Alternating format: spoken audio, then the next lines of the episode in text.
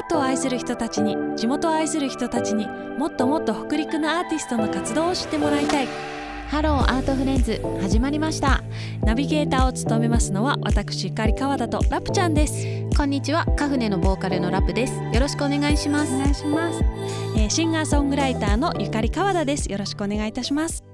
えー今回のゲストはスリーピースバンド A かっこ C さんをお迎えしてお届けいたしますそれではそうじさんのぶさんよろしくお願いしますお願いしお願ます。いします。ますでは前編に引き続きお二人のお話をお伺いするのですが、はいはいえっと今回はですね、はいえっとお二人のちょっと音楽以外のお話もお聞きしたいんですけど、うん、えっとお二人って趣味って音楽以外であったりするのですか？趣味ありますね。お、うんありますか？うん僕結構多趣味ですよ。あ、そうなんですか？めっちゃ多い。ですよ。これまた、うんえ、まあどういう？昔からスノボーとかやってたり、うん、えっとえー最近だったらサバゲー、ダーツ、はいはいドローン、アクアリウムはい、とかすごいですかね。すごい。でもゲームもゲームも好きでさすよ。れるっていうあ、そうなん、え、うんどんなゲームですか？モンハンあ、モンあハンなんだとかあの FPS とか。ー、へえ。え？最近そう？あのなかなかできないですけど、うん。時間がなかったりとかで、うん昔とかはすごいやってましたね。うー。んモンハンとかあのバンドメンバーで昔ですよ、うん、はい。やってたりそのライブハウスの人と一緒にやったりとかあ、そうなんでやっすか。てましたね。え、ノブさんの趣味なんですか？趣味俺はまあそんな掃除ほどじゃないんですけど、はい。えっとまあ動画をなんかいじったり編集とかなんかそんな感じで、作る方？カメラ。まあカメラがうん結局あそうね。あカメラってねあの最近じゃまあ有名ですけど GoPro とか、はい、お、あーうん GoPro です。まあうん。えー一番最初買ったらいつかな？もう6年とか前ぐらいへにー。最初の買って、GoPro 何？最初の。最初ノブさん買ったやつ。GoPro4 4四。え、今最新って何ですか？今最新9です。9か。あ、9なんだ。そう9あそうか。そこも掃除もそうちょっと僕も GoPro9 は持ってて、持ってて、えー、何でも持ってますね。GoPro すごいですよね。GoPro すごいですね。ねあのサイズでこんな画質が撮れるんだと思って。一人一台ですよ。嫁も持ってますもん。そうだわ。そうそう奥そう。様まで？え、それそうよな夫婦でどう嫁やっていうか下見ですけど。使う時ってどうやって使うんですか？いや嫁はえっと7かな？セブン GoPro うんヒーローセブン。持ってて、なぜかなぜか僕が家にあるのに 9を買うっていう暴挙をしまして。多分掃除のところはあのお子さんもいるのではい。あのそっかホームビデオ代わりに撮れるっていうのもあ気軽にできるうん。しそれで撮ってうん。編集しうん。僕も簡単にうん編集しうてん。YouTube に限定配信してあ家族で見るようあーあにりますよね。作ったりとかはしてますね。親戚の人たちとかね。そうそうそうそう。そうかそうか。編集ソフトって何使われてるんですか？俺はえーアドビのあプレミアプあロープレミアプロか。ですね。うんうん。いいですね。みんな。うんアドビ。みんなアドビや。やっぱり。あラプちゃんは何を？えっと私はルマフュージョンっていうああ実在する iPad でありますあります。実在するやつです。か ありますよ。あ、すごい。ノブさんちゃんとわかる。そうそう iPad でへあの編集するとしたらあのめちゃくちゃ優秀って言われてるまあ買い切りのアプリなんですよ。で今ちょっと値上がりしてるんですけど当時本当に1200円とかで買ってめっちゃ使いやすいですよ。かなりいろんなことできるはずなんですよね、もうパソコン並みって言ってもいいくらいかな、へー。なもうなんか結構あの有名な YouTuber さんとかもあもう十これで十分みたいな言ってるぐらい。うんはい。じゃあそっかお二人多趣味ですね。多趣味ですね。うん。まあそうですね、ん。ノブさんは他まあ他他は趣味っていうのか、まあ、最近ちょっとウォーキングっていうかにハマってるんで、健康ね。確かにね、皆さんからその、まあ、今見える見えてるように細いとは言われますけど、うん。はいはいはい。細いです。ちょっとうん。すごいよ年齢もあってかお腹がちょっと出てきてるんで 年とともに。そこの戒めにも、うん。まあでも山を歩くんですよね今最あーいい近ですね。へー。山1時間ほどですけど。ちょっと呼んでそれ。俺も。行く行く俺俺はちゃんとやらなきゃちょっと。呼んで？もらっていいですか？私も。行く時ちょっとラプちゃん横でヨガする？あの 三人でじゃあ歩くから。歩きます、うん。そうあじゃあ私そう横でご飯作っておきます。歩かんのかい無駄になる運た動した。足引っ張るんかいよはい。まあでも面白いですよ。あの山行くんであの、うんうん。多分時期が時期なら桜もありますしあ花見みたいな感覚でも。いい季節を感じれると。今最近ならツツジかな。多へ分。えへー。だから結構いいあのですね。景色も多分いいと思うんであでもカメラが趣味だったら、うん。歩きながら写真撮ったりとかね。それもありですね。うん、うん。うん。めちゃくちゃいいっすね。カメラってレンズとかすごい高くないですか？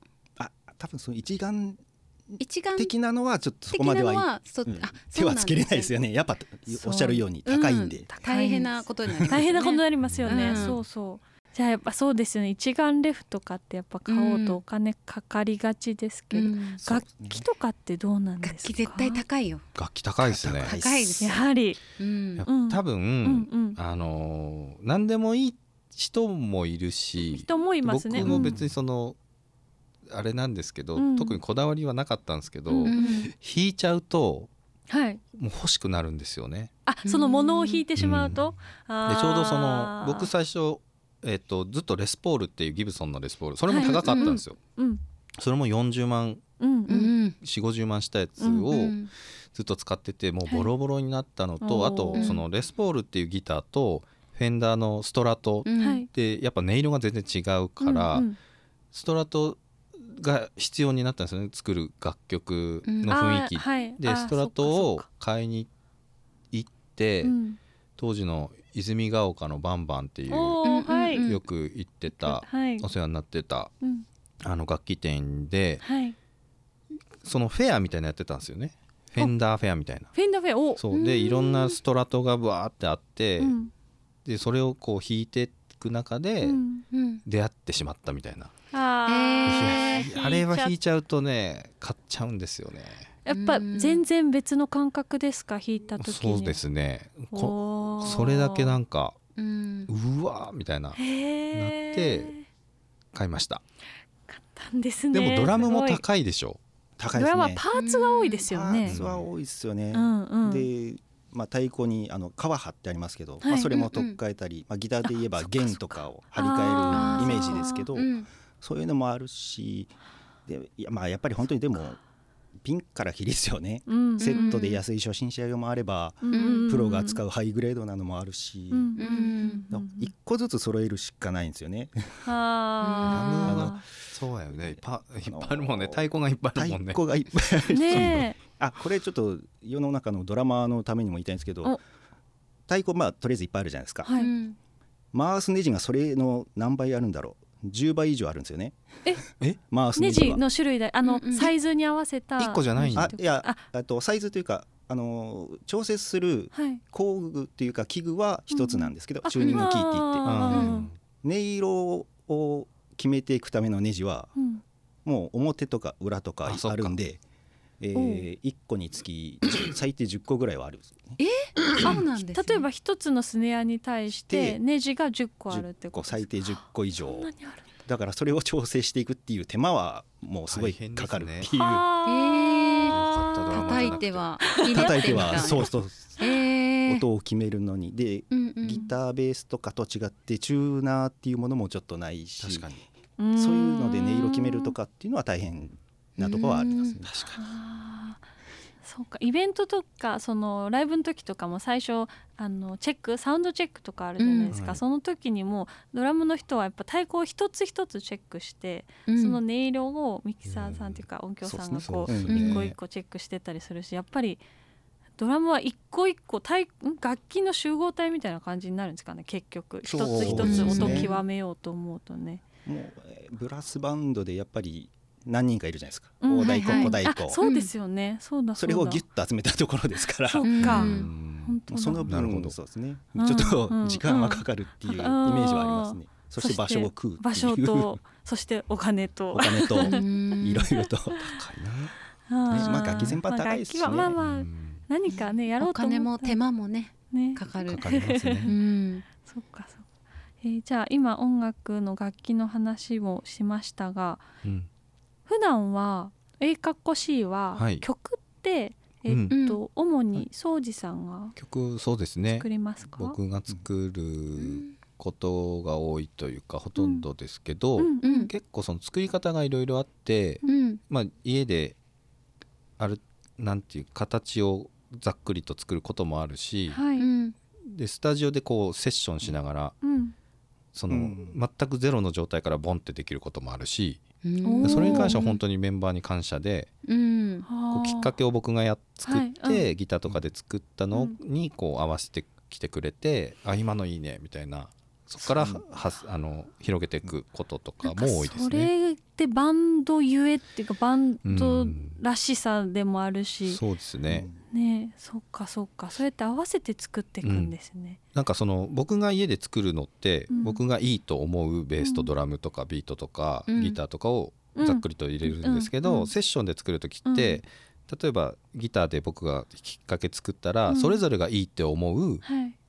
ものを掘り込んでくれるわけじゃないですか、だから僕の中にないものがうん、そのできるんで、でそれって結局3人がいいって思うものの集合体だからいいねみたいな。そんな感じで作ること多い、が多いと思いますね。スタジオでもそうそう、うん。なんかスタジオで練習曲を練習する合間とかに、うん。ちょっとジャムって遊ぼうみたいな。とかをやることが多いですね。あそうなんです。えそれって常にこう録音ボタンを押しておいて？押してる時もあります。押してない時もあります。押押してない時のが多いかもしれない。あ そうなんや。取っとけばよかったね。バンドあるある今のめっちゃ良かったのに。みたいな。そっか。そういう時ってそのソジさんがこうフレーズなんか思い浮かんだのを弾いてみてノブさんはそれを聞いてなんかどんな感覚で合わせていくんですか？え？セッションする時。感覚えーまあそのギターから始まるんでやっぱりそのフレーズの、うん。えーまあ、から出てくるなんかイメージですよね。あの風景っていうかなんかそういううん頭の中に勝手に出てくるイメージとはい。うん。であとはまあ、まあ、ドラムなんで、まあ、ビートで言いますかリズム。うん。リズムパターンとかどういうのが当てはまるかなっていうのうん。から始まりますかね。あーえっと普段楽器の練習っていうのはなんかはい。特にされてたりしますか、してないっすね。してないですね。二人とも。二人とも。いや練習っていうかうん。その家ではいアコギとかでこう弾き語ったりとかギターを弾いたりとかはする時はあるんですけど、うこうん。んうやるじゃないですか。うん。わーってやったらうん。娘が「うるさい!」っつって「ごめんなさいすいませんやめます。すぐやめま娘す」さんおいくつでしたっけ？6歳。六歳。小1の。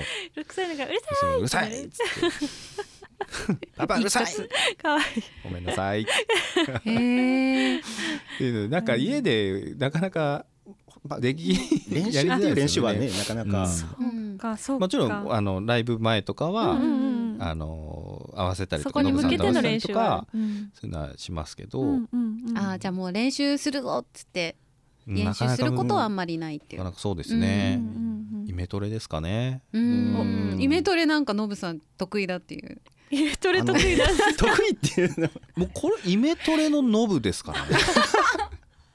あのねドラムって多分みんなそうだと思います。イメージするしかないと思うんですよ。家とかって。うん。まあ、実際にまず叩けない。まああのうん。エレキドラムかなんか持ってらっしゃる人はできるかもしれないですけど、うん。であとは練習パッドはを普通の人は多分やるのかな。うん。うん。であのまあ英格以外なんか他のバンドでサポートとかたたまにやるとき、うん。はい。えーで合わせるのが本番とその前の1回だけとかそういう時ある、そあのそういう時は、うん。えーその前の1回の練習の前に頭の中でとりあえずイメージだけしていって、うん。うんその直前リハーサルの1回だけやってそこからまたイメージをしていって本番に挑むとか。すすごいよねそれ。本当にイメトレのあのイメージトレするしかない。イメトレのノブですそれノブってなんかさんですね。根本にちゃんとこの時はこの力具合体の力の使い方をすればこの音色が出るっていうのがうん。ちゃんと染みついてないと、もうなんか武井壮みたいになってんだよ。武井壮はもう本当に全ての体のなんか部分の筋肉の感じええをはい。全部分かってるから、あ武井壮武井壮研ぎ澄まされてあもうこの感覚あこの筋肉の感覚あこの音です。この音はいみたいな。宗司さんの表情。本当やめてもらっていいですか？いや別に何も何もしていませんがただあなたを見ていました。いすごいいいこと言ったと思った やいい。でもそういうことですよね。そういうことなんですよ、そういうことにしておきましょう、はい。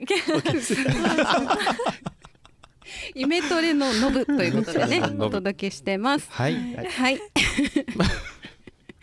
えーっとまあ楽しい感じになってるんですが、はい。えーではスランプまあそれぞれにこれまであったかと思うんですけど、はい。スランプを脱出する時っていうのはなんかこうきっかけになるようなことってありますか？そもそもあありましたか？あると思いますよ、うん。あると思うけどもしかしたらもうスランプを多分スランプってもう考えてないかもしれないっていう時はあるかもしれない。ですけど気づ,、まあ、気づいてないっていうか。周りから見たら鈍いってことですかね僕が私も最初なんかふ深いのかなと思ったら 気づいてないって言われてあれ？浅いのか？いやいやいや。スランプいやもちろんそのなんかね昔よく結構ツアーに回っててその連続してライブがあるとかライブ多かった時とかはうん。やっぱりナーバスになるんですよねライブ前って結構。だって多い時年間100本と100か本とかやってたんでですもんね。そのライブけうんいいライブの日もあるし、うん悪いライブの日とかも自分的にですけど、うんそういうのはもう多かったんで、はい。どうやったらいいライブができるのかとかはひたすら考えて悩んだりとかをずっとしてましたし、友達とお話ししたりとか、うんあのーやってましたね。だツアー中にあのヌーボっていう横浜のバンド仲良くてはい一緒にツアーよく回ってたんですけどそのツアー中にうん。ボーカルのトミーっていうのがいて、トミーと2人でう、んん。ちょっと例えば打ち上げ中ちょっと抜けたりとかしてほう。2人だけではい。喋ったりとかえそのライイブについてとかああのトミーもすごい熱いんですよ。うんなんでこういう時はこうした方がいいんじゃないとかうんいろいろ喋ったりしたりう、ん。そう。じゃあ語り合うことによってちょっと糸口を見つけたりとか、うん仲間といろいろ話してアルカラの大輔さんとかボーカルの大輔さんとかもそうですし、うん。あのー例えば大先輩ですけど10フィートの拓磨さんとかもツアー一緒に回らせてもらったタイミングがあったんで、はい、その時すっごいアドバイスしてくれたりとかへえめちゃくちゃみんなみんな優しいので、うん。そういう人とコミュニケーション取ることで、うんなんか自分の中で試すとか。試すって言ったらあれですけどなんかその打破するためにとかどういいライブになるために自分、はい。そういうのからヒントを得てうん。やるみたいな感じでもが、まあもがいてましたけどう、ん。うんスランプなんかそんな感じですかね。うん。でもなんか尊敬する人の心言葉っていうのはでかいですね。なんか実践しようと思いますよね、うん。この人が言うんだったらやってみようってそうっすね。ううんんあの尊敬する人たちに聞いたりとかってことでなんかどんどんこう成長できるんですねって今思ってました。はい。ううんん、そういいなって思って。うんうんえ、ノブさんはスランプとかありましたか？えーっといやだやしやっぱりさっき言ったみたく、うん自分は多分スランプと思わずなんかいろいろそうまあもがくっていうかそういうの試すとかなんかいろいろやったりなんか何かにはい煮詰まったり、まあバンド以外でもそうですけど、うっんうん。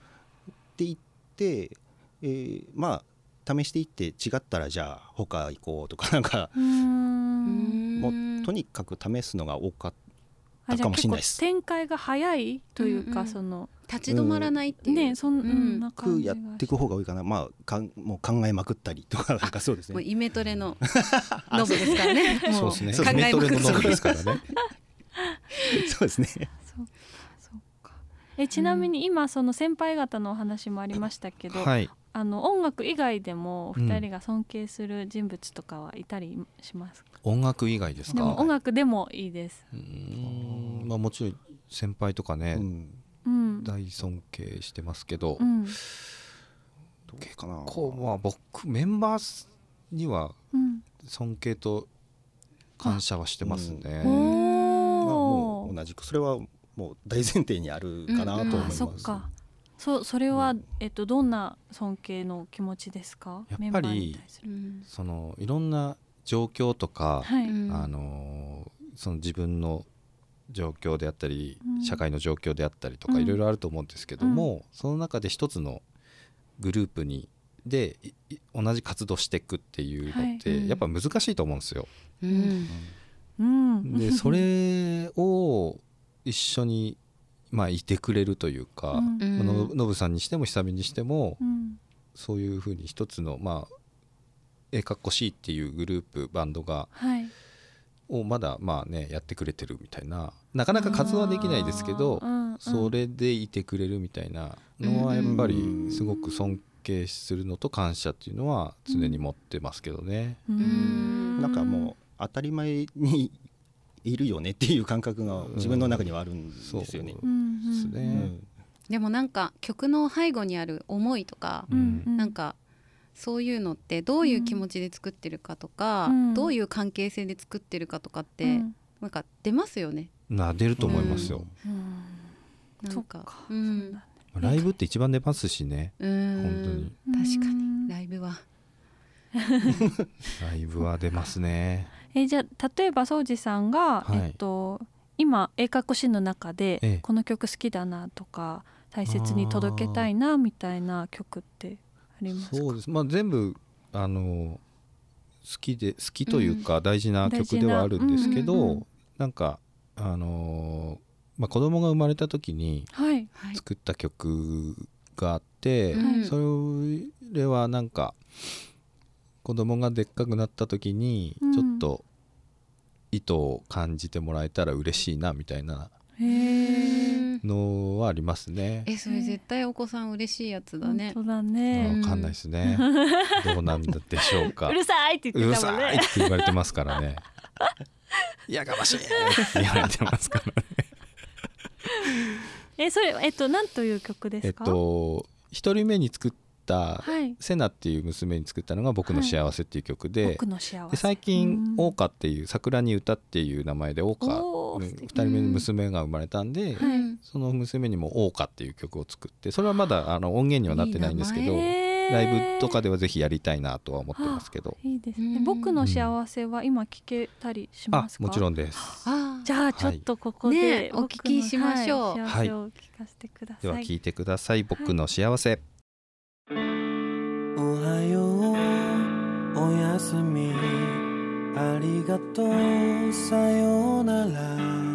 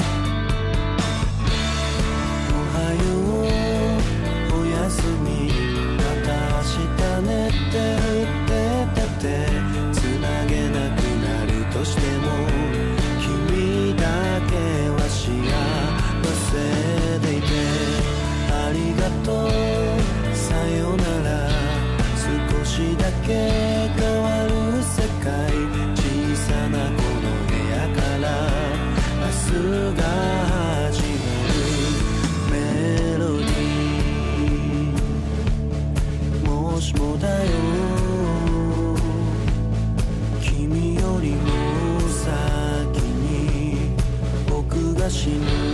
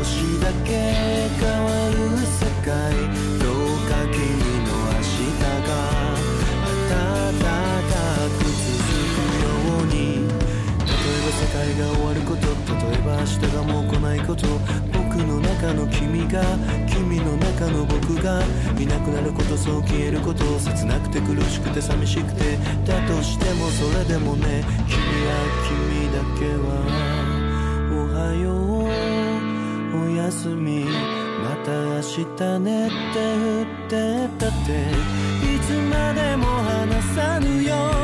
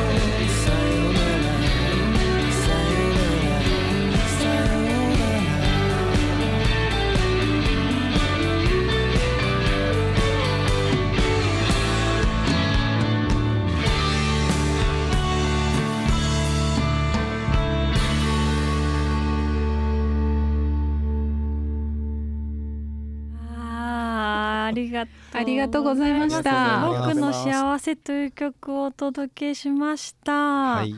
えこれはえっとさっきおっしゃっていたはい。娘さんに向けて、そうですね。どんな気持ちで書いた曲ですか、まあセナが生まれた時に、はい。例えば、まあ、僕が先に死んだとしてもいなくなったとしても、その自分が本当に大事だと思う人がううんん。幸せだって思えるならそれが僕の幸せっていう意味でうん。あー。私実はその話を先に聞いてから聞いたので、ええええ。ちょっと泣きそうになってこの曲の素晴らしさと歌詞とね言葉がねうん。入ってくる、ね今もう一回ちょっと巻き戻して聞いてほしい。あそうねそうね。そのこのエピソードをポッキャストだからそうそう巻き戻せる。そうだそうだ、あーありがとうございます。ありがとうございました。これはえっとノブさんがドラムのこれですか？はこれは違いますね。また違う。まだ違うね うん。そうかそうかえっと僕の幸せっていう3枚入りの、うん。あ3枚じゃない3曲入りのシングル、あシングルがあって。でまあ、会場限定なんですけど。あそうなんですか、ライブに行った時だけ発そうです売される、ね。おーじゃあきっとあ豊かなフェスでも出してくれるといいですね。販売できるといいですね。持っていければなと思います。うん。はいあありがとうございます。皆さんぜひその CD もねゲットできるかもしれないので、ねはい。お楽しみにとはい。いうことで、はい。はい。えっとこの「ハローアートフレンズ」といううん。番組なんですけど、はい。えっと北陸のアーティストとかクリエイターの人たちを、うん。えっとお招きしてお届けするっていうものなんですが、はい。えっと今、えー、17年でしたっけ？合ってますか？17年ですね。えかっこし17年やられて、結成して。ね結成して。でえっとうん。今後石川からどんな音楽を発信したいかとかうん。なんかあのそういうことをちょっと聞きたいんです。うん。そうですね。なんか僕は、うん。あの音楽要はバンドでうん。ご飯を食べたくてうんうん。ずっとやってきたんですけど、うん。はい。今はあのそういうのもいろいろ難しくなってうん家族もいるし、うん。で僕、えっと、去年の8月に実は心臓の手術をしたんですね。うん。ほう。でこれはオフィシャルでオフィシャルでも全然いいんですけど、そのまあ、心臓の弁が壊れて、はい。うん。えー、と手術をしなければいけないっていうことになってずっと、え2ヶ月ぐらい入院して、うん。2ヶえ月か、ー、と結構7時間半ぐらいうんあの全身麻酔で眠ってはい。あの手術をして、まあ、無事成功して戻ってきたんですけうんどその時にあのもしかしたら死ぬかもしれないうんうんうんん。っていう、まあ、心臓にメスを入れるので、うん。はい。人工心肺にして、っうん。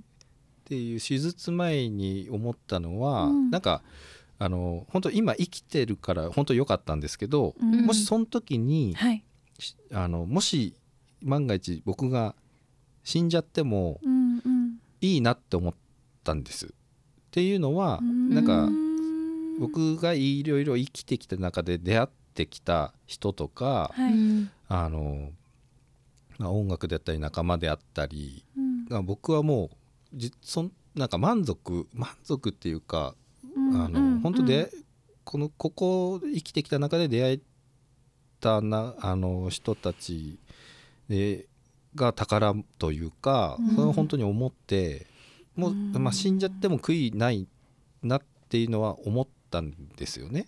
一つ。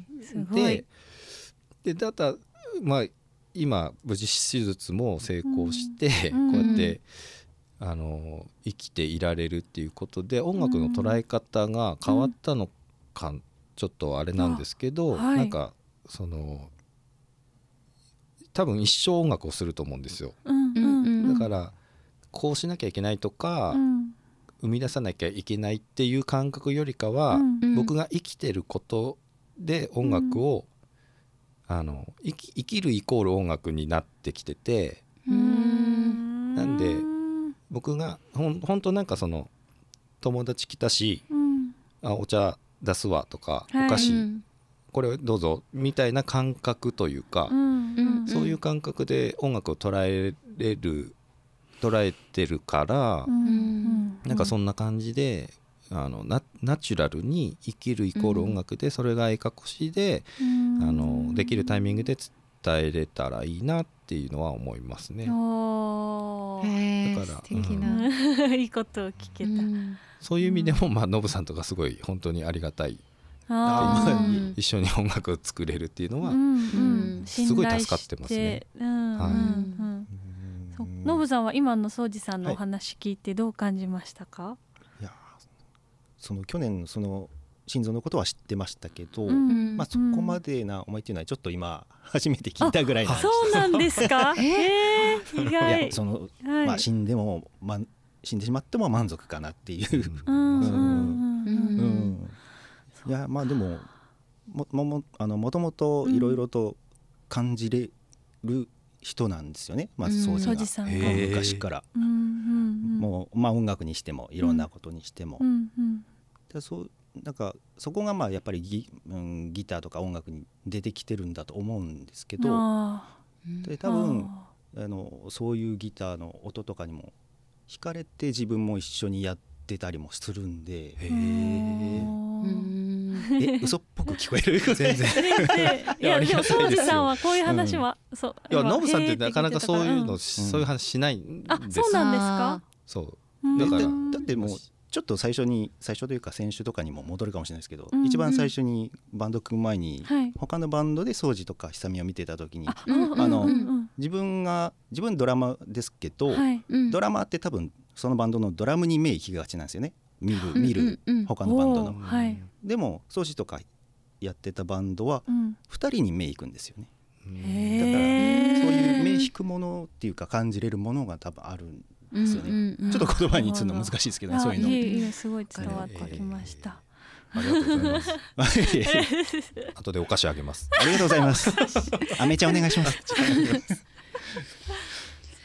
えーなんかすごい話が聞けた。というか。ん今なんかその庄司さんが生きると音楽が一緒になってるっていう。イコールになってそう、うなんかあのこの3週連続でこのエカコシの曲を1曲ずつお届けしましたけど、やっぱその時々で、うん。あの作られた環境とか思いその状況うん。とかによって、のことが書いてあるから曲に表現されてるから、なんか今言ってたことがまあそのままずっとそれはもう意識せずともやってたことなんだろうなっていうのもちょっと今思ったし、でちゃんと曲に現れてるのがそれがすごいなと思って、ありがとうございます、うん。いやーなんか曲に残っていくっていうのも素敵だね。よね。あそうですね、うん。それがメモリアル的にこうずっと残っていくって、そう思うとなんかいろいろ曲聴きたくなりますね。えかっこしもなりますね。あの新しいものも、ね。昔のも頑のも。張って新しいものを生み出しつつうん、うん。ですね、楽しみな。はい。では、え最後にお二人に質問があります。はい、えーちょっとこれをお二人一緒にうん。お答えいただきたいのですが、はい、好きな言葉。これはありますもうあの打ち合わせなしでうん。ぴったりくると思いますよ、えー、おおえそんなすごいですね。ぴったりく一ると思います。心伝心的なことですかそうです。好きな言葉が？ノブさんめっちゃ笑ってますけどね。プレッシャーなんかプレッシャープレッシャーという圧がかすごい。振りが面白いこれノブさんいけますよね。これ大丈夫でしょ？だって全然いけますよね。これ全然好きな問題ないでしょ？言葉ですよ？大丈夫ですか、はい大丈夫ですえノブさんで自信なさそうな。いや絶対大丈夫です。あ絶対大丈夫ですか？絶対大丈はい。じゃあそれでは夫はい。お答えください。で三二一でいきますか。321で。はい、はい。いきます。三二一。一生青春。ほら。ほら。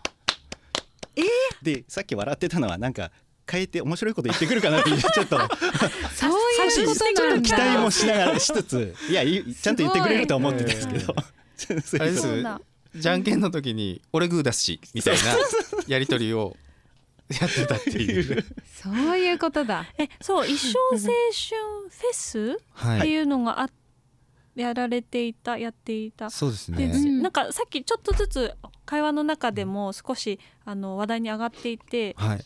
あのどういうものなんですかこれは？え。っともともとは英華甲子園が10周年の時に、はい。そのえっと感謝を込めてはいはい、地元でうん、やり始めたフェス、そういうことですね。なんですはいはい。まあ、全国僕らがその10年間で出会ってきたう、んうん。あのバンドたちとかアーティストを金沢に呼んで、うん。で地元のバンドとかにも出てもらって、うん。地元の金沢とか石川のお客さんにこんないいバンドがいるよみたいな、うん。友達を紹介するみたいなあ感ーじもあり始めたフェスではい。うんそれが、えっと、今はちょっとできてないですけど、うんうんえっと、3年4年えっとぐらいえ10周年が2014年かな。2014年だよね、うん。そこから多分3年間は、まあ、あの自分いない時ですけど、そううん。あのうん開催してて、うんでちょっと空いてで V4 でもうん。2days でやったりやうんうん。とかして、なんかもう不定期開催みたいな感じになっちゃってるんですけどうん。僕らが立ち上げた一生青春フェスティバルっていうフェスがあります。でそこからの言葉えどっちが先ですか？いやもともとですねそのあったんです前からよ。だからそのうんうん。栄華コシーがライブの時にうん。ステージに上がる袖ではい。あのメンバーでこうエンジンを組んであうん。はい。うん。気合を入れるっていう言葉でずっと一生青春って言ってたんですよ。昔から。なるほど。だから栄華コシにとってはすごく大事な言葉とい言葉うなんですね。はい。いやでもいい言葉だね。うんうん、一生青春。そうだね。そうだね。うん。うんはい。うん。ありがとうございます。バッチリ合いましたねバッチリ合いました。よかった。よかったねよかったよかったド。キドキしてた。合わなかったらカットする 全カットするとこだったんで。これはでも全然大丈夫ですありますよはい。あ、でも一生青春フェスはまたいつか開催されたらいいそうですねまたできたらいいな。ですねうんいろ遊びにいろ行きたいななタイミングがまあ世の中のこともそうねはいタイミングたりするとでもなんかこう無理のない流れの中でまたありそうな気がしますけどね。うんうん。できる未来がうん来るとうん。いいですね来るうん来る来る。うん。うん。一生青春フェッション。一生青春フェッシュですいやもうこれ今後は一生青春フェッシュです それでいきます僕一回ラジオ前ラジオ出た時に はい。自分のしね普通にボーカルギターの掃除ですみたいなうんうん。紹介するじゃないですかはい。自分で。い。その時にボーカル掃除のギターですって言ったことがあって。えええ何どういうこと？みたいな。誰？あんた誰？みたいな。あんたストロト？みあんたたいな誰？みたいな。あんたストラトな？みたいな。あんたフェンダー？みたいな。なったことがありましたすいません。それ面白い。それネタすごい自然にそれが出てそれがスッて言っちゃった、でもなんか多分リスナーの人も分かってないぐらいの感じそうです。そうあまりに自然なあボーカルボーカル掃除のギター。う んはいみたいな。っていうのがありました。